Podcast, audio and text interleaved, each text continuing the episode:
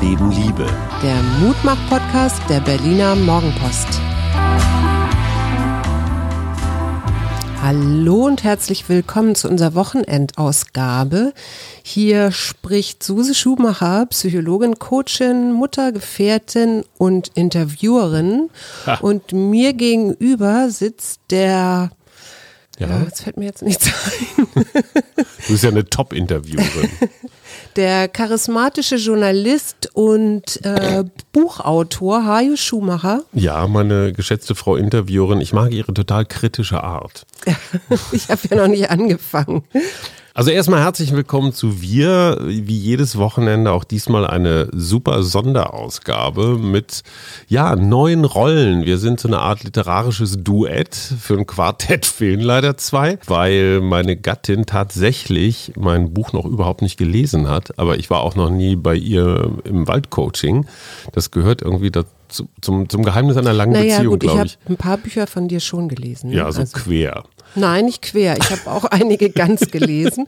Und ähm, Ist nicht schlimm, Schatz. diese besondere Sendung heute ist ja entstanden, weil wir eine Hörerin haben, nämlich Birgit, die gefragt hat, ob wir nicht mal etwas über Social Medi- Media, Fake News so machen wollen. Und Mhm. da dachten wir, das ist ja eigentlich eine ganz gute Idee, zumal du ja gerade ein Buch darüber geschrieben hast. Absolut. Also vielen Dank an Birgit, dass wir so unauffällig ein bisschen Buchpromo unterbringen können. Mhm. Ich finde, Birgit hat bei der Verlosung des Buches gewonnen, oder? Das haben wir unter notarieller Aufsicht gerade entschieden. Aber dann brauchen wir von Birgit noch die Adresse. Also wäre gut, wenn du mir, liebe Birgit, eine E-Mail schreiben könntest. Kriegen wir 17 Birgit-Mails, die alle ein Buch haben wollen. Ja, das ist dann dein Problem. Ja, jetzt fang mal gerade an. Du bist jetzt hier in der Interviewrolle. Grill ich, mich, Baby. Als ich mich vorbereitet habe auf diesen Podcast und ich habe äh, jetzt allerdings wirklich nur quer gelesen, Mhm. da habe ich mich gefragt, erstmal, wie nutze ich denn eigentlich das Netz? Und ich würde sagen, ich bin auf der einen Seite Verbraucher. Mhm. Da finde ich das auch ganz spannend, manchmal zu gucken, wenn ich irgendwas mir kaufen will, was gibt es denn alles? Und dann gucke ich natürlich auch nach Preisen und manchmal sind Online-Preise günstiger, scheinen sie zumindest, weil man dann das Porto noch nicht mitgerechnet hat oder weil es, äh, weil man denkt, aus Amerika ist es billiger, was natürlich nicht stimmt. Und gleichzeitig bin ich natürlich auch für meine eigenen Sachen Anbieter. Ne? Ich habe ja eine Homepage, da wird Coaching angeboten oder da stehen die Termine für die Wahltage drauf. So, also ich finde es erstmal gut, weil ich umfangreiche Informationen kriege, merke aber andererseits, dass ich zum Beispiel, ich werde ja jetzt im Moment andauernd gefragt nach ähm, Daten, ne? also was, welche Cookies dürfen gesetzt werden. Und da fange ich an, dann wirklich groß verunsichert zu sein. Also was kann man noch glauben? Oder was muss ich eigentlich wissen als ein wissender User? Mhm. Und das ist genau äh, das, was äh, diese Bildungslücken versuche ich zu schließen. Und zwar, man muss einmal das große Ganze sehen. Ich, ich habe die vergangenen zwei Jahre mit diesem Projekt Netzentdecker zugebracht, was die Brost Stiftung aus Essen netterweise finanziert hat. Zusammen mit zwei jungen Leuten sind wir überall hin. Also wir hatten null Vorgaben. Wir konnten tun und lassen, was wir wollten. Wart wir ihr in der ganzen Bundesrepublik unterwegs? äh, weil die Brost Stiftung im Wesentlichen auf das Ruhrgebiet begrenzt ist, haben wir natürlich versucht, irgendwo da so Heimspiele zu erledigen. Ne? Wir sind also im, im Zweifelsfall eher an die Ruhr-Uni Bochum gegangen oder eher nach Essen als nach Passau oder sowas. Es gibt noch hunderte von Dingen mehr, die ich hätte recherchieren können. Aber die drei wichtigen Sachen, die ich rausgekriegt habe, die mir vorher nicht so klar waren als Verbraucher. Das erste ist, wir reden jetzt von Social Media im Wesentlichen. Ja, genau. Da, ich, da wollte ich dich erstmal fragen, Mhm. was ist für dich Social Media alles? Also vielleicht kannst du das mal ein bisschen aufmachen. Also Social bedeutet ja nicht im deutschen Sinne sozial, sondern es bedeutet ja eigentlich nur Interaktion. Ja. So, Social Media sind Sachen, wo ich mit anderen Leuten in Kontakt, im Gespräch, im Austausch bin. Also Instagram, Twitter, Facebook natürlich und noch ein paar mehr. Bei WhatsApp kann man schon drüber streiten, ist das Social Media oder ist das eher so, ich sag mal, ähm, Austausch, Einbahn, Zweibahn. Ähm, Wobei mich da ja auch neulich, also gerade bei WhatsApp, über WhatsApp jemand anschrieb, den Ja. ich überhaupt nicht kannte, Ja. der dann sagte, meine Tante sowieso hat sie mir empfohlen Mhm. und wer, wer bist du denn, was machst du denn und so, das fand ich dann doch ein bisschen unheimlich, muss ich sagen. Wobei WhatsApp kann man fast rausnehmen, weil WhatsApp gehört ja zu Facebook. Ja. Und äh, sehr erfolgreich, weil wir es alle nutzen, aber du kannst es nicht monetarisieren. Hast du auf WhatsApp schon mal Werbung gehabt? Nee, ich glaube nicht. Die haben auch eine End-zu-End-Verschlüsselung äh, bei ihren Daten. Also sie sind praktisch relativ mustergültig, was sie früher nicht waren. Ein relativ mustergültiger Dienst und deswegen kannst du ihn nicht für Werbung nutzen. Du kannst die Daten nicht so gut klauen. Aber kann sind. man nicht äh, mitlesen oder können die nicht mitlesen, was Theoretisch ich jetzt in meiner Familien-WhatsApp-Gruppe schreibe? Äh, das ist aber nicht der Punkt. Der Punkt ist jetzt erstmal die ökonomische Verwertbarkeit. Und für Ja. Facebook ist WhatsApp eher ein Kostentreiber, weil die kein Geld einbringen. Facebook selber hat wahnsinnig viele Möglichkeiten, Daten zu, zu klauen. Die klauen sie nicht. Kommen wir gleich noch zu. Kommen wir genau. Die drei Sachen, die mir wichtig sind. Das erste bei Social Media, wir denken immer, das ist umsonst. Toll, dass uns Facebook diese Plattform zur Verfügung steht. Es ist natürlich nicht umsonst, sondern wir bezahlen mit unserer Zeit. Ja, und wenn du dir überlegst, also ich habe das mal für Twitter ausgerechnet, wenn ich für jeden Tweet nur eine Minute brauche und noch neun Minuten am Tag auf Twitter bin und das aber schon seit zehn Jahren. Ich habe da neulich so eine Glückwunschmail gekriegt, sie sind seit zehn Jahren auf Twitter. Wenn du das umrechnest, dann sind das äh, 3600 Tage Ja, mal zehn Minuten. Also es, es sind mehrere Arbeitswochen. Mhm. Was hättest du da alles für schönen Urlaub von machen können? Ja, schon, aber ich habe natürlich auch was bekommen. Ne? Ich habe Kontakte bekommen, ich habe Werbemöglichkeiten bekommen, alles mögliche. Ich habe auch Leute kennengelernt über Twitter. Also so ist das nicht. Man muss einfach nur mal gucken, lohnt sich das? Und diese Zeit, die wir da investieren, müssen wir einfach mal als Arbeitszeit begreifen, weil in dieser Zeit arbeiten wir, indem wir Daten erzeugen. Ja. Wo sind wir? Was machen wir? Mit wem kontakten wir? Und diese Daten wiederum werden von den Datenkraken verwendet, um daraus Werbung zu machen. Genau. So. Dir plötzlich irgendwelche komische Werbung und denkst, wo kommt die denn jetzt Genau, her? aber- Weil du dir einen Liegestuhl angeguckt hast und plötzlich hast du, floppt immer so ein Fenster auf für Liegestühle oder Genau. so. Ne? Leute, die diesen Kühlschrank kaufen, kaufen auch jeden Kühlschrank. Was natürlich Quatsch ist, weil einer reicht ja erstmal. Aber es ist nicht umsonst. Du kriegst nichts geschenkt. Du Ja. musst einfach nur im Kopf einmal diese, diese Umdrehung hinkriegen. Du bist nicht der Nutznießer von irgendwas, sondern du bist Gratisarbeiter für die. Ja. Das ist das Erste. Das Zweite ist, und das wussten zum Beispiel die Facebook-Leute schon ganz früh, wann immer du da unterwegs bist und ein Like, eine Anerkennung, irgendwas kriegst, wird eine Minimenge Dopamin ausgeschüttet. Ja, genau. Das sind so diese psychologischen Folgen. Davon wollte ich, da wollte ich mit dir auch nochmal extra drüber sprechen. Genau, können wir, können wir gerne zu kommen. An der Stanford University im Silicon Valley gibt es einen Studiengang, der heißt Captology oder aber äh, Persuasive Computing, also überzeugendes Überzeugende, ja, Computern, Computer. eigentlich manipulierendes Computern. Also wie muss ich eine Seite aufbauen, damit du möglichst lange drauf bleibst? Und das ist der permanente Kampf. Du willst eigentlich, ich sag jetzt einfach mal, ein Buch lesen oder Abendbrot essen oder irgendwas. Ach komm, noch eben schnell. Und ist wieder eine halbe Stunde weg. Und wenn du das einfach nur mit Mindestlohn ansetzt, ist das wahnsinnig viel Arbeit, die wir jeden Tag umsonst für diese Dienste leisten. Muss man sich klar machen. Das zweite Ja. ist eine Droge. Wir sind abhängig. Dieses Dopamin schreit nach mehr. Ja. Es gibt Studien, die sagen, es ist genauso suchterregend wie Nikotin, wie Alkohol, wie Kokain. Ja. Das heißt, wenn wir insbesondere unsere Kinder davor sitzen, dann ist das nicht so einfach, die da einfach wegzuziehen und sagen, sei doch mal vernünftig und mach Schluss. Du sagst zu einem Junkie auch nicht, sei mal vernünftig und zieh dir die Spritze aus. Und überleg dir mal, wie häufig hast du mich schon morgens gleich nach dem Aufstehen mit meinem Smartphone er erwischt oder ich dich, ja? Ja, eben, ganz genau. Der dritte Punkt ist die Effekte, die das mit Gesellschaften oder mit Gruppen machen. Wir fragen uns ja immer, wie kann es sein, dass diese Aluhüte diesen ganzen Unsinn glauben und verbreiten? Es gibt diese Gruppenzugehörigkeitsbedürfnisse. Das heißt, lieber lüge ich oder biege mir die Wahrheit zurecht oder glaube irgendeinen Quatsch, als dass ich von der Gruppe ausgestoßen werde. Das heißt, die Angst vom Ausgestoßen werden. Und das ist bei Rechten natürlich, die dich dann dissen und sperren und blocken und ver, verurteilen. Das ist natürlich eine richtige Herausforderung. Ja.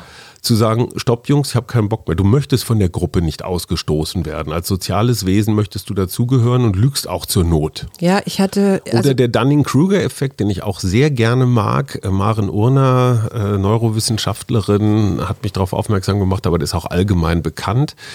Menschen, wenn sie nur so eine, so eine ganz grobe Idee von irgendwas haben. Also du liest so den die ja, ersten, glauben, sie sind Experte. Die ersten zwei Sätze auf Wikipedia denkst, boah, ich bin Experte. Ich bin Experte für die Erde ist eine Scheibe, ich bin Experte für Klimawandel, ich bin Experte für Steuern, für alles Mögliche oder Virologie. Mhm. Und davon gibt es noch einige mehr. Das vierte, was wir uns klar machen müssen, das ist schön, wenn man eine Aufzählung von drei hat und dann zum vierten kommt, sind diese allgemeinen Geschäftsbedingungen, dieses Akzeptieren. Ja, und das sind ja immer stundenlange, also ich habe mir, ich habe mir ja manchmal sogar die Mühe gemacht mhm. und mir das runtergeladen mhm. und angefangen, es zu lesen mhm. und das klaut natürlich auch wieder enorme Zeit. Und, und du verstehst es überhaupt Verstehe ich mhm. nichts, mhm. weil da sind ja so Seiten? ganz kleine, also ich, ich weiß, ich musste ja mit dem Anwalt, der die AGBs und das Impressum und so für meine Homepage regelt, neulich telefonieren. Der hat mir da auch Sachen erzählt, mhm. wo ich dann dachte irgendwann, ja, okay, ich verstehe kein Wort. Was können genau. wir jetzt machen? Bitte machen Sie das so,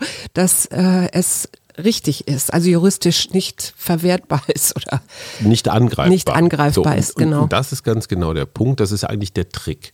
Wir wollen ganz schnell an irgendwas ran. Wir wollen an eine App ran oder an irgendeinen Google oder eine Jacke Service haben ran oder eine Jacke haben oder auf einer Website irgendwas begucken und da steht jetzt irgendwie alle Cookies akzeptieren. Man könnte jetzt mühsam in die Einstellungen. Das mache ich auch immer tatsächlich. Ja, ja, ja, klar, aber es kostet natürlich irre Zeit. Nur wenn du dir jetzt meinetwegen Browser runterlädst von Google Chrome oder so sowas, äh, dann liest du die 70 Seiten von Google wahrscheinlich nicht durch. So. Ja, das war das, was ich versucht hatte tatsächlich. Aber du hast recht, es sind mindestens 70 Jeder Seiten. von uns hat das mal versucht. Rein zeitlich geht das schon gar nicht. Wenn du alles das lesen würdest, was du so bedenkenlos mit einem grünen Haken so wegklickst, dann wärst du, hat auch jemand umgerechnet, wärst du ein halbes Jahr deiner, deiner Jahresarbeitszeit, wärst du nur damit beschäftigt, AGB zu lesen. Oh Gott. So, und das ist juristisch alles wasserdicht. Das heißt, es ist kein Datenklau, sondern da steht alles das drin, was die mit uns machen. Das ist überhaupt kein Geheimnis. Ja. So, und da sagen Verbraucherschützer völlig zu Recht, sorry Leute, ihr spielt hier ein komisches Spiel. Allerdings. Ihr tut so, als seid ihr offen, aber ihr überfordert die Leute grenzenlos. Hast du mal ein ganz konkretes Beispiel? Also du hast ja viel recherchiert, wo etwas so aus dem, wo, wo so getrickst worden ist? Also klassisch. Ich mache alle Google-Funktionen zu. Ja. Das heißt, Google könnte rein theoretisch meine, meine, an meine Daten nicht kommen. Und jetzt kriege ich eine Mail. Ja, und diese Mail ist aus einem, aus einer Google-Funktion an mich geschickt, irgendein Gmail-Ding. Und da ist ein Link drin. Ich klicke diesen Link an. Ich klicke nur diesen Link an. Mhm. Ja, und schon bin ich wieder mit Google verbunden, ohne es zu wissen. Mhm. Das heißt im Hintergrund, alle Programme, die ich nicht konsequent zumache, mhm sind die ganze Zeit gerade bei meinem Smartphone dabei, Daten zu senden. Mhm. Es gab ein Experiment vor zwei, drei Jahren auf einer amerikanischen Konferenz, da hatten Oracle Managers, auch so eine, so eine Tech-Bude, die haben ein Android-Handy, also Google-Betriebssystem, haben sie einfach mal analysiert. Das war nicht am WLAN angeschlossen, das war, das war komplett für sich und alleine. Ja, und es hat trotzdem im Sekundentakt Standort gefunkt, WLAN-Posten gefunkt, Android-Handys in, äh, in, der Nähe gefunkt, Luftfeuchtigkeit, Bewegung, also was. Mhm. Das heißt, selbst wenn du das Gefühl hast, dein Handy ist aus, ja. ja. selbst es ist im Flugmodus, es funkt immer noch. Ja. Und die entscheidende Frage, die uns keiner beantworten kann und die Google uns auch nicht beantworten wird, ist, wo sind die Daten? Was ja, passiert mit was denen? Passiert was wird damit gemacht? Was würdest du denn einem User, also jetzt so einem äh, Handy-User raten, was er konkret tun soll, um das zumindest zu minimieren? Also wenn man es schon nicht ganz abschalten kann, was sollte man wegschalten? Also ich nutze gerne lange Bahnfahrten, wo ich immer nicht so ganz super konzentriert arbeite, aber auch das Gefühl haben muss, ich tue was Sinnvolles. Nutze ich dazu, alle meine Apps durchzugehen und deren Berechtigung zu checken. Also zum Beispiel eine App, die mir sagt, wie irgendwelche Bahn- oder Busverbindungen sind, mhm. die braucht keinen Zugriff auf mein Mikrofon. Ja. Die braucht auch keinen Zugriff auf meine Kamera. Ja. Warum wollen die Zugriff auf Mikrofon und Kamera? Weil sie darüber natürlich wieder Möglichkeiten haben, mich, ne, ich habe die AGB ja schon längst bestätigt, ja. mich, mich, auszuforschen. Und das dich heißt, auch zu finden, ne? Klar. Wo, wo, wo, wie, du, wie du dich bewegst. Also ob du heute in Hamburg und morgen in Bonn Ganz genau. und ich weiß nicht, wen ich ne? treffe, wo ich ihn treffe, ob ich laufe, ob ich stehe, ob ich Rad fahre, ob ich Auto fahre, lässt sich alles ermitteln durch diese Bewegungssensoren, mhm. die im Smartphone sind. Das heißt also, diese ganzen Berechtigungen der Reihe nach durchzugehen und zu sagen, braucht WhatsApp tatsächlich meine Kamera? Mhm braucht sie eigentlich nicht. Es sei denn, ich will mit WhatsApp ein Foto schicken. Dann fragt mich die App nochmal, äh, sorry, du hast die Kamera ausgeschaltet, sollen wir sie jetzt einschalten? Und da schalte ich sie dann nur für dieses eine Mal ein. Das, das, fragen die manchmal auch, ne? Nur einmal benutzen. Ganz genau. Und ist viel Nervenberuhigung also für mich selber. Ich habe das Gefühl, ich bin datensparsam. Und du kannst es auch ein bisschen besser kontrollieren vielleicht? Also so das ja, Gefühl ist da es zumindest. Es ist das Gefühl da. Es ist, es ist schon auch ein großes Placebo-Ding. Also in Wirklichkeit sollte man konsequenterweise nur Firefox, nur Ecosia als Suchmaschine, ja. Firefox als Browser, also Linux, Open Source Software und sowas nutzen. Mhm. Nur dann hast du natürlich immer wieder das Problem, dann schickt dir jemand irgendeinen Link aus einem, also einem Google Doc, dann brauchst du eine Google-Anwendung, ja. dann willst du auf YouTube was posten, dummerweise gehört YouTube zu Google. Also es ist echt, echt schwierig, diesen Kraken zu entkommen. In mhm. Wirklichkeit geht das nicht. Auch das gehört zur Wahrheit dazu. Mhm. Und genau deswegen meine Forderung. Es gibt zumindest für mein Empfinden in Deutschland keine Partei, die konsequent unsere Rechte als Nutzer verfolgt. Ja. So, ja, meine Daten gehören mir. Das ist von mir geleistete Arbeit. Ich habe ein Recht darauf zu erfahren, was wird damit gemacht und ich habe ein Recht darauf, dass sie bezahlt werden. Mhm. Beziehungsweise ich kann sagen, pass auf, ja, ich tausche gegen Google Services meine Daten, aber es muss ein offenes Geschäft sein. Das, was Recht im Moment, am eigenen Bild? Ja, Recht am eigenen Post sozusagen. Am eigenen Post und alles, was ich auf Facebook packe, gehört zum Beispiel Facebook. Auch so ein Problem. Ne? Mhm. Also ein rechte Problem. Ja. Ranga Yogeshwar, mit dem ich lange darüber geredet habe, der sagt, wir befinden uns in einer Phase des Wilden Westens. Das war genau so wie damals bei der Goldsucherei im Wilden Westen. Man hat irgendwie so grob irgendwelche Claims abgesteckt und wenn der Nachbar kam und dir irgendwas wegnehmen wollte, hast du ihn über den Haufen geschossen. Es gab kein Recht und Gesetz. Der Sheriff hatte genau eine Chance. Er musste gehorchen, sonst hing er auch am nächsten Galgen. Also und in diesem Stadium sind wir. Es ist totaler Wild-West-Kapitalismus genau. und wir brauchen die Politik, die sowas einhegt. Bei, mhm. bei John D. Rockefeller, dem, dem großen Ölmagnaten, war das auch so. Auch so ein Monopolist. Mhm. Hat es 50 Jahre gedauert, bis dieses riesige Imperium dann zerschlagen wurde, was ja in Amerika schon längst diskutiert wird. Und die wissen das. Die Googles, die Facebooks, die, die Apple ist ein bisschen was anderes, weil die ihr eigenes System haben. Aber die wissen, dass es ihnen an den Kragen geht. Die melken halt noch, solange es geht. Wenn du sagst, die Facebooks, die Googles und so weiter, wie stellst du dir das dann als Bild vor? Weil ich immer, ich, ich, ich habe dann natürlich das Google-Zeichen im Kopf und dann ja. denke ich an einzelne Menschen oder so. Also wie stellst du dir das vor, wenn du, wenn du so die Googles sagst? Das ist total interessant, weil es gibt ja verschiedene Ebenen. Wenn ich mir vorstelle, dass die Jungs ungefähr so alt oder noch ein bisschen jünger waren wie unser großer Sohn, als sie das alles erfunden haben damals. Mhm. Ne? Ja. Das war ja erstmal so eine Studentinnenbewertungsplattform Facebook. Das war ja ein zutiefst sexistisches Ding eigentlich. So, und dann sind so ein paar Programmierer und so ein paar Nerds einfach auf die Idee gekommen, wir bauen jetzt mal eine Plattform. Und wie der Zauberlehrling bei Goethe wussten die eigentlich gar nicht so ganz genau, was sie da machen. Ja, ja sie haben halt eine coole Gesuchmaschine erstmal programmiert, die beiden Google Boys. Dass das in Wirklichkeit eine unfassbar tolle Werbevermarktungsmaschine werden würde, mit Weltmonopolgeltung, das hatten die natürlich nicht sofort im Kopf. Und hey, was ist denn mit Mitzwanziger-Nerds, die, die, was weiß ich, gern mal kiffen oder ein Red Bull trinken oder eine Pizza essen oder Party machen? Die wollen ja nicht die Welt jetzt irgendwie vergiften oder die sind nicht das die Böse. Die Weltherrschaft. Das Teufel, doch, die Weltherrschaft schon. Ja, aber hey, die wollen Party machen, die wollen vielleicht auf dem Lake Tahoe mal mit einem fetten Boot rumheizen oder mit einem Tesla durch Silicon Valley fahren oder so. Alles in Ordnung, ja.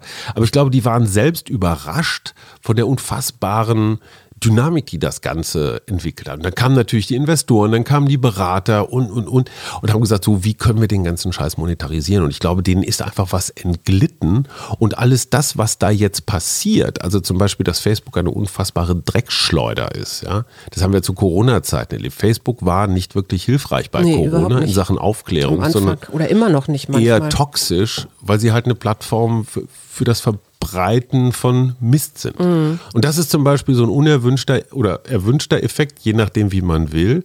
Mit dem Verbre das Verbreiten von Mist funktioniert viel, viel besser. Die Leute ja. verbreiten viel mehr dramatische, schlimme, verschwörungstheoretische Sachen. Ja, darf ich da mal ein Beispiel erzählen? Damit verdienst du Geld. Ja. Gute Sachen, Katzenbilder waren ja am Anfang so ein Riesentrend, eine Weile ganz hübsch, aber den großen Traffic und damit die Daten und damit die Einnahmen, die liefern, die liefert der Mist.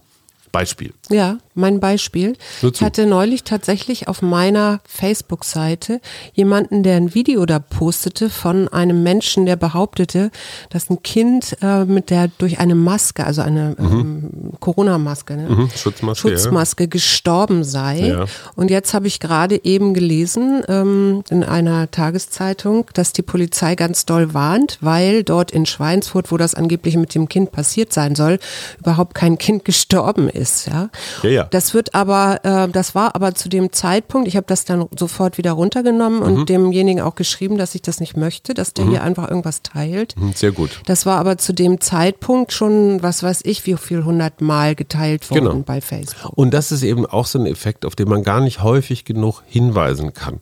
Auch das empörte Teilen von Mist. Also guck mal, was Attila Hildmann schon wieder gesagt hat. Oder guck mal, was der Höcke gerade macht. Mhm. Das machen ja ganz viele auch Linke oder Liberale. Ja, das machen auch die Medien, oder? Klar, um sich zu empören. Der Witz ist aber, Bad Promotion ist Good Promotion. Mhm. Ja, Hauptsache, sie schreiben meinen Namen richtig, richtig, hat der gute Graf Lambsdorff früher immer gesagt. Und ja, selbst im besten in der besten Absicht, indem man Quatsch verbreitet und darauf aufmerksam machen will, macht man doch wieder Werbung. Und du hast instinktiv oder absichtlich das Richtige gemacht, nämlich die Verbreitung abgeschnitten und gestoppt und gesagt, nein, ich hole mir in meinem Freundeskreis jetzt nicht die Zustimmung für Empörung.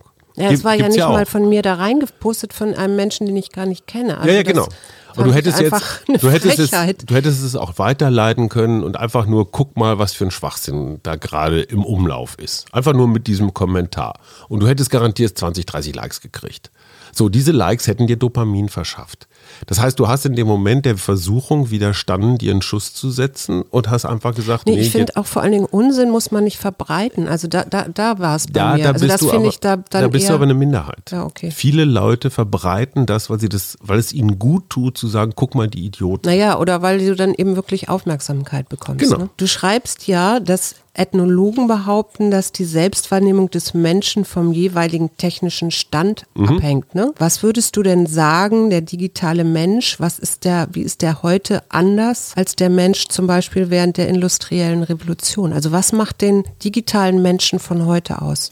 Also ganz einfach, als wir so in dieser Zahnradmechanik waren, da dachten auch Mediziner zum Beispiel, der Mensch funktioniert so wie so Zahnräder. Mhm. Da greifen Dinge ineinander. Ein Uhrwerk. Im Prinzip. Dann kam die Industrialisierung mit Dampfmaschinen und Motoren und so und dachte man ja, irgendwie ist das ja auch so eine richtige Maschine und da kommen ja auch Abgase raus und da muss man ja auch Treibstoff reinstecken in, in Form von Essen oder sowas. Jetzt ist das vorherrschende Bild in der Technik so das neuronale Netzwerk. Mhm. Also so ganz viele Knotenpunkte und Dinge, die vernetzt sind. So stelle ich mir das Internet übrigens auch genau. immer vor. Genau. Und ne? die Idee ist ja, dass man zum Beispiel das Gehirn nachbauen kann auf diese Art und Weise mit diesem Bild. Das versuchen sie gerade, weil wir viel mhm. schneller sind mit unserem Gehirn als so. ein Computer. Ne? Und das ist ja das, was die Computerexperten tierisch nervt, dass sie dieses Gehirn nicht, nach, nicht so einfach nachgebaut kriegen, weil vielleicht dieses Bild mit den neuronalen Netzwerken, mit den Knotenpunkten und den Dingern dazwischen, in diesen Verbindungen, vielleicht stimmt das gar nicht. Also mhm. vielleicht ist das nur ein Bild, so mhm. wie früher das Zahnradbild, was aber schon bald überholt werden wird, weil andere Dinge, weil, weil die Botschaften anders laufen wenn ich wüsste, was das für ein Bild ist, dann, dann wäre ich Hellseher. Ja, ja, schade. Ich hätte dich nämlich jetzt gefragt, mhm. was du denkst nach deiner Recherche, nach deinem Buch, was das eigentlich für ein Bild sein könnte. Ich glaube tatsächlich, es sind eher Wolken, also irgendwas Wolkenartiges, was Nebelartiges, die alle sich in Blitzesgeschwindigkeit verändern können in ihrer Größe und Form, die sich überlagern, die sich verbinden. Also irgendwas, was jetzt nicht mehr so mechanisch ist, wo Dinge feststehen, sondern es sind eher so fluide Strukturen.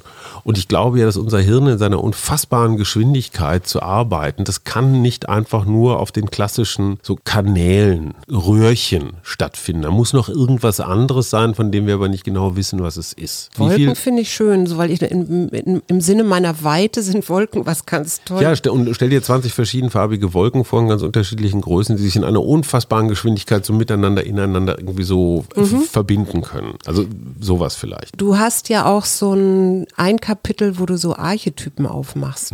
ne? ja. Äh, jetzt würde ich natürlich gerne mal wissen, was du denkst, was ich für ein Archetyp bin.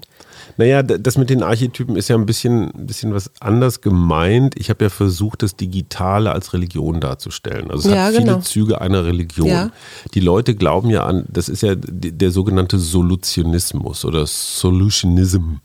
Also Lösungs- Menschen, die glauben, dass es jedes Problem lässt sich technisch lösen. Ja, das Mhm. heißt, du musst einfach, d- d- ewiges Leben, das lässt sich technisch irgendwie machen, indem man an Genen rumschraubt oder so. Ich bin mir nicht ganz so sicher. Wir haben bei Corona ja festgestellt, hey, ist schön, wenn man eine, War, eine, eine Warn-App, eine Warn-App hat, aber sie ist auch nicht der Weisheit letzter Schluss. Künstliche Intelligenz und Superrechner, ganz toll, aber wo ist jetzt der ausgerechnete Impfstoff? Alle diese Versprechen, es gibt ja noch viele andere Versprechen. Ne? Es hieß ja auch, oh, die Wissensgesellschaft. Wenn wir alle erstmal im Internet sind und alles recherchieren können und jede Uni-Bibliothek äh, uns zur Verfügung steht, dann, dann werden wir alle viel schlauer. Das Ergebnis ist, die Welt ist nicht schlauer geworden. Ja? Wenn wir uns angucken, wie mit Wissenschaft, zumindest von einigen Menschen, umgegangen wird, mit so klassischen Sachen wie evidenzbasiert und wie geht exponentielles Wachstum oder so, hast du nicht den Eindruck, dass diese Welt wirklich schlauer geworden ist. Nee, genau. Es ist Oder ja Roland Koch, mein, Lieb mein zu Lieblingsbeispiel. Wissen, ne? Roland Koch. Zu meinen Jugendsinnen gehört, dass ich irgendwann mal ein Buch über Roland Koch geschrieben habe, aus kritischer Distanz. Und ich weiß noch, wie Roland Koch irgendwann mal in so einer Autobahn, Verkehrsleitstelle stand und sagte, ach, wissen Sie, und das war in den Nullerjahren, Anfang der Nullerjahre, vor 15, bestimmt 16 Jahren. Und Koch sagte nur, in wenigen Jahren wird die künstliche Intelligenz im Rhein-Main-Gebiet den gesamten Verkehr auf den Autobahnen steuern. Und an jeder Auffahrt äh, steht eine Ampel und sagt ihnen so, jetzt können Sie drauf fahren und dann werden Sie mit Tempo 80, ohne Stau, ohne irgendwas an Ihr Ziel geleitet. Humbug, ja, die Staus sind länger als je zuvor. Das ist, das war vor 20 Jahren, wurde diese Geschichte erzählt, fast. Und sie stimmt halt immer noch nicht. Nee. Und insofern sage ich so, Jungs, jetzt auch mal liefern und nicht immer nur quatschen. Wo ist euer Solutionismus? Jetzt hast du ja, und da war ich ja, das hat mich ja damals sehr überrascht, vor ein paar Jahren mal beschlossen, du brauchst kein Smartphone, weil das lenkt dich so sehr Mhm. ab und hast dir wieder so ein analoges Teil gekauft, Ja. was, was immer zu lustigen Begegnungen im Restaurant führte, weil du dein Telefon genommen hast Mhm. und dann hast du es irgendwann im Wasserglas versenkt und alle waren natürlich schockgefroren, Ja. weil sie dachten, oh Gott, jetzt die ganze Technik, alles geht kaputt Ja, und dann man- hast du es rausgeholt und es nochmal auf den Boden geschmissen und es war immer noch heil. Und noch eine Bierflasche damit aufgemacht. Man muss dazu sagen, es war ein Bohrinsel-Handy. Das konnte minus 50 und plus 50 Grad, war stundenlang wasserdicht. Das hätte es auch mit in den Weltraum oder auf eine Polarstation nehmen können. Ich habe versucht, äh, datensparsam zu sein. Also dieses Handy konnte wirklich nur telefonieren und SMSen. Du bist dann nachts heimlich an gesch- mein Smartphone geschlichen. Ja, das hatte mit der Gesichtserkennung hat das nicht ganz funktioniert. Ich habe war- versucht, deine Miene aufzusetzen. Wo war denn da der Punkt, wo du gesagt hast, nee, geht nicht mehr ohne? Hauptbahnhof Dortmund. Ähm, du erinnerst dich vielleicht gar nicht mehr. Ich stand auf dem Hauptbahnhof Dortmund. Ich kam wieder irgendwo aus dem Westen. Ich wollte nach Berlin.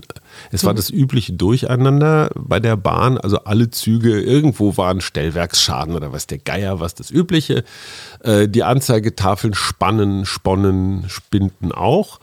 Und äh, die zuständigen Bahnmitarbeiter waren auch etwas überfordert. Dann guckst du auf diese gelben Abfahrpläne, was ich ja schon als Kind gelernt habe. Sohn einer Ba- Eisenbahnfamilie. Da stand natürlich auch nichts Hilfreiches. So. Und dann stehst du da mit deinem dämlichen Handy, was nur telefonieren und simsen kannst. Und es gibt eine App, die in Deutschland wirklich überlebenswichtig ist, der DB-Navigator. Ja. Und der sagt dir in einer wirklich Habe ich auch. tollen Qualität, wann, welcher Zug, wie spät, auf welchem Gleis. Also das Ding ist wirklich super aktuell und wer viel Bahn fährt, der braucht es einfach. Und ich stand auf dem Hauptbahnhof in Dortmund und dachte, soll ich jetzt wirklich irgendjemand anquatschen und fragen, kann ich mal kurz auf Ihren DB-Navigator gucken? Habe ich mich nicht getraut. Was habe ich gemacht? Ich habe dich angerufen in Berlin und habe gesagt, Schatz, du sitzt doch bestimmt gerade am Rechner. Kannst du mal gucken, wie die nächste Verbindung aus Dortmund ist? Ja, und daran kann ich mich sogar erinnern, Kannst an solche, erinnern? solche Geschichten öfter, also auch um irgendwelche Wege zu finden. Ich habe mich hier irgendwo verfahren, ich stehe jetzt gerade da und da, kannst du mal Genau. gucken, wie ich Und nach B komme oder es gibt ja keine. Stadtpläne mehr. Früher konnte ich in, der Bahnhofsbuchhandlung immer schön mir einen Stadtplan. Aber die gibt's doch noch, oder? Nein, also manchmal ja, aber in vielen Orten auch nicht mehr, weil die, die, die Bahnhofsbuchhändler sagen, ja, was soll der Quatsch? Die Leute haben alle Google Maps oder weiß der Geier was auf dem, auf dem Handy. Wir brauchen, also Stadtpläne, Das ist da nur ich, unnützes Papier. würde ich heute nicht mehr, nicht mehr drin investieren. Und erinnere dich bitte, das ist meine liebste Google Maps Geschichte, als wir in Israel waren. Die Geschichte taucht im Buch auch auf, wo unser großer Sohn versucht hat, mit dieser Hippie-Kommune Kontakt aufzunehmen. So, wie kommen wir denn zu euch? Und ja, ich schicke euch einen Pin. Wir Ach wollten so, da was kaufen, muss man nicht. dazu sagen. Ne? Die machten Klamotten, ja. die wir ganz spannend fanden und wir wollten uns das angucken. Ja, und ich wollte mir auch fürs Buch interessanterweise diese Kombination angucken. Wie geht das? So eine Hippie-Kooperative mitten in der Wüste. Also schon, schon sehr einfach und gleichzeitig aber Highspeed-Internet und weltweiter Handel. Ja, wobei in Israel ja auch das Internet sehr ausgebaut ist. Ne? Also wenn die ihre, auch unter anderem ihre Drohnen nicht hätten, dann würden ja, ja, die ja gar klar. nicht so ein Sicherheitsnetz haben, das was auch verständlich ist, weil die Bedrohung ja von allen Seiten ist. Also vielleicht gerade also ja, die meisten, Mittelmeer nicht, aber die sonst. meisten und besten Startups kommen ja nicht ohne Grund aus Tel Aviv. Das sind alles Ausgründungen vom Militär. Also mhm. ne, es ist nicht so, dass die ihren Bürgern ein leichteres Leben ermöglichen wollen, sondern zuerst mal geht es um militärische Zwecke. Ja. Und ich habe immer gesagt, ey, wenn die Sonne links steht, äh, die müsste eigentlich rechts stehen. Was sagt denn Google Maps? Nee, also die sagt, wir müssen jetzt hier rechts. Und ich weiß noch, wir sind ein paar Mal im Kreis gefahren. Stimmt. Ne? Ja. Und, und ich habe immer gesagt, das kann nicht sein, was wir hier machen. Weil klar, die Sonne steht mittags im Süden und wenn du nach Osten fährst, dann weißt du ungefähr, auf welcher Seite sie stehen muss, damit du in der richtigen Richtung bist. Und das ist letztendlich die Botschaft in diesem Buch. Nein, wir können nicht, nicht digital sein. Frei nach Paul Watzlawick, der gesagt hat, man kann nicht, nicht kommunizieren. Also selbst wenn du mucksch in der Ecke sitzt, kommunizierst du immer noch, weil ja. alle sehen, dass du mucksch in der Ecke sitzt. Ja, da ja. liegt so. Und genauso ist es unmöglich, nicht digital zu sein. Mir haben dann so ein paar Experten erklärt, selbst mit meinem dämlichen Handy-Knochen-Bohrinsel-Handy war ich natürlich komplett ausrechenbar, weil alle anderen Handys ähm, mich praktisch geortet mhm. haben und zu sagen, hey, da ist ja der Spacken mit dem Bohrinsel-Handy. Mhm. Das heißt also zum Verfolgen war ich noch viel einfacher auszumachen mhm. durch meine Datensparsamkeit, ähm, als, als wenn ich jetzt ganz viel Zeug in die Welt gehauen hätte. Ja, jetzt desillusionierst du mich natürlich ein bisschen und das eigentlich war meine nächste Frage, ja, kommen wir jetzt ohne Internet nicht mehr klar oder was? Also es gibt tatsächlich, und, das ist meine Botschaft, wir brauchen eine klare politische Strategie. Und ich sehe da Margrethe Vestager, die, die dänische EU-Kommissarin, mhm. die sich ja tatsächlich mal traut, dreistellige Millionenstrafen für Google oder Facebook zumindest mal in Aussicht zu stellen. Also die Frau ist schon wirklich richtig gut. Und ich würde mich so freuen, wenn jetzt auch im Bundestagswahlkampf dieses ganze Digitale mal ein Thema wäre, weil wir erleben etwas, was es immer gibt, wenn wir neue Technologien in die Welt bringen. Mhm. Mein Vater war, das muss ach, Ende der 60er, Anfang der 70er Jahre gewesen sein, im Kernkraftwerk Lingen, eines der allerersten in Deutschland. Nicht zu verwechseln mit dem späteren Kernkraftwerk Emsland, das wurde dann da auf, der, auf dem Gelände gebaut. Mein Vater kam so mit glühend roten Ohren zurück, ja, die hoffentlich nicht von der Strahlung stammten und sagte, oh, ich habe die Zukunft gesehen. Kostenloser Strom für alle ohne dass es qualmt, ohne dass es Dreck macht. Halleluja, ganz toll. Da war noch gar nicht klar, dass wir dieses Rest, dieses Müllproblem, dieses Strahlungsproblem haben. Das wissen wir eigentlich erst so seit, naja, seit Tschernobyl wissen wir es alle. So ist es mit dem Internet jetzt auch. Wir haben ganz große Erwartungen. Guck mal, wie toll und alles umsonst und alles so billig. Und die Kollateralschäden, die gesellschaftlichen, äh, aber auch dieses ganze Sicherheitsthema zum Beispiel, ja. Jedes Update, was du auf dein Handy ziehst, ist immer dazu da, Sicherheitslücken zu schließen. Weil ja, da, ja. wo viel abzugreifen ist, sind auch ganz viele Hacker, die das versuchen. Ne? Und die dann einfach versuchen, an dein Geld zu kommen, an deine Kryptokohle, an deine Daten, an irgendetwas. Das heißt, dieses Sicherheitsparadox, du rennst immer schneller mit deinen Sicherheitsvorkehrungen, aber die Hacker rennen noch schneller. Mhm. Ja, das ist ein fürchterlicher Kampf, der nie enden wird. Das heißt, Sicherheit ist eine totale Illusion für uns. Mir hat äh, Herr Semmler, das ist so ein Sicherheits-IT-Experte, hat mir ein Dildo gezeigt. Äh, ja, pass Dildo? auf. Ja, der saß hier auf dem Sofa. Du hättest ihn auch sehen können. Ein ah. Dildo, der internetfähig ist. Warum ist ein Dildo internetfähig? Warum kannst du den ins WLAN stellen? Damit ich im Wohnzimmer sitze und du liegst im Schlafzimmer und ich kann. Und du kannst dann mit mir spielen. Ich kann da rumregeln. Ja, oder auch nicht. Oder zumindest kannst du da mal so ein bisschen wackeln, damit ich weiß, ah, ich soll jetzt jetzt mal wieder ins Internet, äh, nein, ins, zu dir ins Wohnzimmer kommen. genau, so als, als so eine Art so Elektroschocker. Das Interessante ist, du kannst diesen Dildo relativ einfach hacken. Wenn ich aber in diesem Dildo bin, gehackt, elektronisch gesehen, bin ich eigentlich auch schon in unserem WLAN. Wenn ich aber in unserem WLAN bin, kann ich natürlich alles, was hier an Online-Banking oder sonst wie passiert, abgreifen. Da ja. fällt mir gerade was kurz, ganz kurz Ja, ein. ja, klar. Du musst ja, wenn du irgendwelche Abos hast oder so, Mhm. dann musst du ja deine E-Mail-Adresse eingeben und dir ein Passwort ausdenken und so. Und dann Ja. kommt bei mir immer oben links, nee, rechts oben kommt dann immer die Frage, ob ich dieses Passwort auf dem Computer speichern möchte. Ja. Was würdest du das Nein. empfehlen? Nee, Nein. ne? Also sagen wir mal so, für irgendwelche ganz banalen Sachen ja, aber nur für den Fall, dass du für jede Anwendung ein eigenes Passwort hast. Es gibt ja diese Möglichkeiten, so was weiß ich, äh, was ist dein Lieblingslied? Du nimmst den ersten Buchstaben jedes Wortes, abwechselnd groß und klein und dann noch, keine Ahnung, dein Geburtsjahr dazu, dann hast du so diese Mischung aus groß, kleinen Buchstaben und machst dann dazu noch AM für Amazon, GO für Google und Ja. AP für Apple oder sowas. Ja. Gibt es ja alle möglichen Tricks. Ähm, dann kann man das machen, wenn du ein Passwort hast für alle Anwendungen, so das klassische 1, 2, 3, 4, 5, 6 oder Passwort, wird auch wahnsinnig gerne als Passwort genommen, ist natürlich der totale Quatsch. Ich habe noch ein bisschen, ich denke noch ein bisschen an Birgit, die ja über Medienphänomene reden wollte. Ja, die, also was, was ich noch gerne von dir wissen würde, wie kann ich mich schützen oder wie kann ich rausfinden, dass das jetzt eine Fake-Meldung ist? Also ohne, dass die Polizei aus Schweinfurt mir das per Twitter später bestätigt.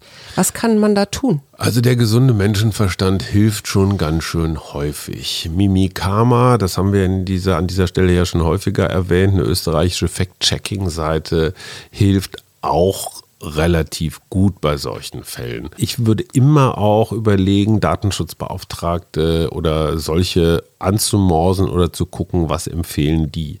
Und die oberste Regel lautet im Zweifel Nein. Wenn es was wirklich Wichtiges ist, werden sich diese Menschen nochmal melden. Wenn es irgendwas super Attraktives ist, dann ist die Wahrscheinlichkeit, dass du beschissen wirst, ganz besonders groß. Ne?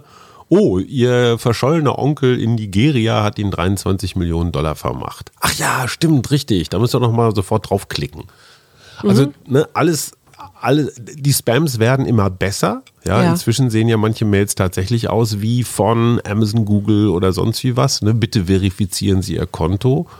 Im Zweifelsfall nicht machen. Nee. Die kommen immer schon mal wieder. Hatte ich auch gerade von irgendeiner so angebliche Mail von DHL, dass ich irgendwas Mhm. aus Frankreich oder auf jeden Fall irgendeine Sendung wurde mir da angekündigt und ich sollte irgendwelche Gebühren bezahlen. Genau. Das hat übrigens Mimikama auch aufgedeckt. Da bin ich dann, habe ich dann nämlich mal im Internet gegoogelt und kam dann tatsächlich auf diese Seite und dann haben die gesagt, nein, um Gottes Willen, egal ob vom Zoll, von DHL oder sonst wie was da angekündigt wird, nicht machen. Da ging es um irgendwelche Gebühren, die ich bezahlen Genau. sollte und dann kriegte ich irgendeine und das, war, es waren so 50 Euro, wo ich dachte, das ist so ein Quatsch, auch wenn vor allen Dingen was aus Frankreich geschickt wird, dann brauche ich doch nicht 50 Euro bezahlen, also wo mir das schon nicht sinnvoll erschien, aber Ja, ganz wichtig, was bei den Passworten, was man nicht unterschätzen darf. Es werden, du liest ja immer mal wieder, dass hier und da so Millionen Passworte geklaut worden sind. Das sind häufig schon ältere. Und ich habe mehrfach eine Mail gekriegt, ich weiß nicht, ob du die auch bekommen hast. Hallo Herr Schumacher, wir haben Ihr Passwort. Und dann steht da tatsächlich, stehen da Teile eines alten, von mir verwendeten Passworts. wo ja, das habe ich auch schon bekommen, Ach, aber das, Schreck, woher wissen die das denn? ja, ja, aber das Und da steht dann, immer. wir haben ihren Rechner gehackt und als sie das letzte Mal Pornos geguckt haben, haben wir sie mitgefilmt. genau. Und da denkst du dir, ach du Schreck. Also es Oder kann auch nicht, erstens, ich gucke keine kann, Pornos. genau, kann erstens gar nicht sein, weil sowas gucken wir nie. Für den Fall, dass aber doch mal irgendwie zufällig, auch aus Recherchegründen, was ja bei Journalisten häufig vorkommt, irgendwas am Laufen ist, denkt man sich, oh, schlechtes, schlechtes Gewissen, wenn meine Frau, mein Arbeitgeber, wenn das auf Facebook gepostet wird, dann bezahle ich mal lieber. So, das funktioniert natürlich nur, wenn du mit geklauten Passworten den Eindruck erzeugen kannst, du wüsstest, du hättest einen Rechner tatsächlich Klar. gehackt. Aber das ist auch so eine klassische Missbrauchsgeschichte. Jetzt wolltest du ja noch was zu den klassischen Medien sagen, ne? Weil Ja. Birgit hatte ja auch dann nachgefragt. Ja, ich Und weiß nicht, ja ob dafür noch Zeit ist oder ob wir dazu eine eigene Sendung Vielleicht machen. machen wir da eine eigene Sendung zu, vielleicht auch nicht gleich nächsten Sonntag Nee, wieder, wann aber anders. Ich möchte diese Frage trotzdem ganz kurz beantworten. SEO. Sagen dir diese drei Buchstaben was? SEO? ja, wir hatten das auch schon mal, glaube ich. Ich erzähle es trotzdem nochmal. Das heißt Search Engine Optimization, also Suchmaschinenoptimierung. Genau, das kann ich machen, wenn ich Seiten habe wie eine Homepage und möchte, dass man mich gleich vorne anfindet, wenn ich nichts bezahlen will. Richtig. Zum Beispiel. So, das bedeutet aber für Morgenpost Online, für Spiegel Online, für Zeit Online, für Süddeutsche Online, für alle Nachrichtenseiten, wir müssen unsere Seiten so bauen, dass Google sie mag. Mhm. Das heißt, das Foto, die Schriftgröße, die Wortwahl und, und, und. Ja, die geben ja sogar die Wortwörter vor, so, die du benutzen Die Reihenfolge. Ja. wie baust du einen Artikel. Das heißt natürlich, dass die journalistische Kreativität, vorausgesetzt, die gibt es überhaupt, natürlich total, also auch was Layouts angeht, was überraschende Sachen angeht, was abgefahrene Sachen angeht, wird absolut getötet, weil ich ein, ein Raster habe und dieses Raster muss ich ganz Bedienen, ne? sklavisch bedienen und Ja. erfüllen, weil ich sonst von Google rausgeschmissen werde. Das heißt, es gibt eine Zensurinstanz, die gar nicht legitimiert ist. Die haben wir nicht gewählt. Die stammt nicht mal aus unserem Land. Ja, die stammt aus den USA. Und wenn wir in diesem Podcast zum Beispiel sexy in die Überschrift schreiben, wird uns iTunes wieder tagelang nicht ranken, weil wir total weil versaute ist. Mhm. Schweine sind. Wo ich mir denke, hey, wessen Wertesystem wird hier eigentlich transportiert? Das heißt nicht, dass ich in jede Überschrift sexy reinschreiben muss. Aber was ist, wenn Google aus reli- religiösen Gründen findet, dass die Farbe grün, weil es die Farbe des Propheten ist, dass die jetzt nicht mehr genannt werden soll? Mhm. Sollen wir dann nicht mehr grün schreiben? Und wir sind dem ausgeliefert, diesen Kriterien. Wir wissen es nicht. Es ist keine parlamentarische Möglichkeit. Das ist das, was mich wirklich besorgt. Es gibt Effekte, die die Demokratie aushebeln. Wir haben bei bestimmten Dingen nichts mehr zu sagen. Und dazu als letztes Beispiel, ich kann über einen, ich sag mal, über einen Europapolitiker eine Geschichte schreiben, ey, der hat total tolle Ideen, wie man Datenschutz nach vorne bringt, wie man das Internet einhegt, wie Ja. man den Bürgern mehr Rechte und, und, und Chancen einräumt. Das wäre dann vielleicht so eine Anti-Google-Geschichte. Ja, das wäre relativ mühsam und es würde auch nicht viel gelesen. Ich könnte aber auch über diesen Typen, der vielleicht dazu neigt, sehr, sehr hässliche Krawatten zu tragen, eine Geschichte über seine hässlichen Krawatten schreiben mit einer Bildergalerie. Ne, so die 20 hässlichsten Krawatten des Das würde Abgeordneten. dann ziemlich F. doll geklickt werden. Was würde geklickt? Ja, natürlich. Der Scheiß würde geklickt. Die bunten Krawatten. Die politisch relevante Geschichte würde nicht geklickt. Ja? Entscheidende Frage, gibt es für Google Möglichkeiten, Google-kritische Geschichten runterzuvoten? Weißt du's? Ich weiß es nicht. Nee. Auch das wieder so eine Zensurgeschichte. Jetzt, das junge Magazin der Süddeutschen Zeitung hat da seine Erfahrungen mit Facebook gemacht. Die drosseln auf einmal den Verkehr, also Mhm. deine Zugriffe, wenn du was Facebook nicht adäquates äh, schreibst. Dazu können wir eine eigene Sendung machen. Frau Schumacher, Ihr literarisches Ich hab- Gespür, Ihre Ja, das Kenntnis. kommt jetzt auch gleich noch, Ach aber ich habe noch eine letzte Frage. Wie stellst du dir deine nächsten 25 Jahre vor? Weil du eröffnest dieses Buch ja Hm. mit einem Brief an das Internet, Mhm. einem persönlichen Brief. Und da geht es um deine letzten 25 Jahre. Und jetzt frage ich dich, wie stellst du dir deine nächsten 25 Jahre mit dem Internet vor? Ganz, ganz wichtig, gelassener. Ich, Mhm. ich möchte mich nicht mehr so sehr von digitalen Dingen treiben lassen. Ich möchte mein Schreiben oder mein Arbeiten nicht unbedingt digital optimieren, auch wenn das jetzt zum Beispiel bei Buchpromotionsfragen echt schwierig ist. Ja. Aber ich möchte es wie so, ein, wie so ein Werkzeug bei mir haben, dieses Smartphone, wie so ein Hammer, den ich so wie ein Zimmermann in seiner Gürtelschlaufe trage, aber mehr auch nicht. Und es, es hat so viel Macht über mich gehabt, das letzte Vierteljahrhundert. Kannst du mich da mitnehmen, bitte? Absolut, wie denn sonst? Ja, ich habe noch ein Schlusswort für dich. Das stammt von Marc Aurel, ein Stoikern. Sehr gut. Handle um deiner Rettung willen. Hör auf, herumzuirren. Du wirst im fortgeschrittenen Alter nicht de- deine eigenen Tagebücher lesen, auch keine Geschichtsbücher oder Anthologien, die du gesammelt hast. Kümmer dich um die Ziele des Lebens, trenne dich von leeren Hoffnungen, handle um deiner Rettung willen, wenn du dich überhaupt um dich kümmern willst, und tue dies, solange du es kannst. Hey, das ist äh, nicht nur ein Programm für die nächsten 25 Jahre, sondern auch für dieses Wochenende. Ja, es war mir eine Ehre und ein Fest und wenn wir euch gelangweilt haben, äh, dann verzeiht tut uns es das. uns leid und wenn wir auch nicht alles spre- besprechen konnten, tut es uns auch leid, aber wir hoffen, dass ihr Spaß habt und wir hören uns am Montag wieder. Tschüss. Wir, Arbeit, Leben, Liebe. der Mutmach-Podcast der Berliner Morgenpost.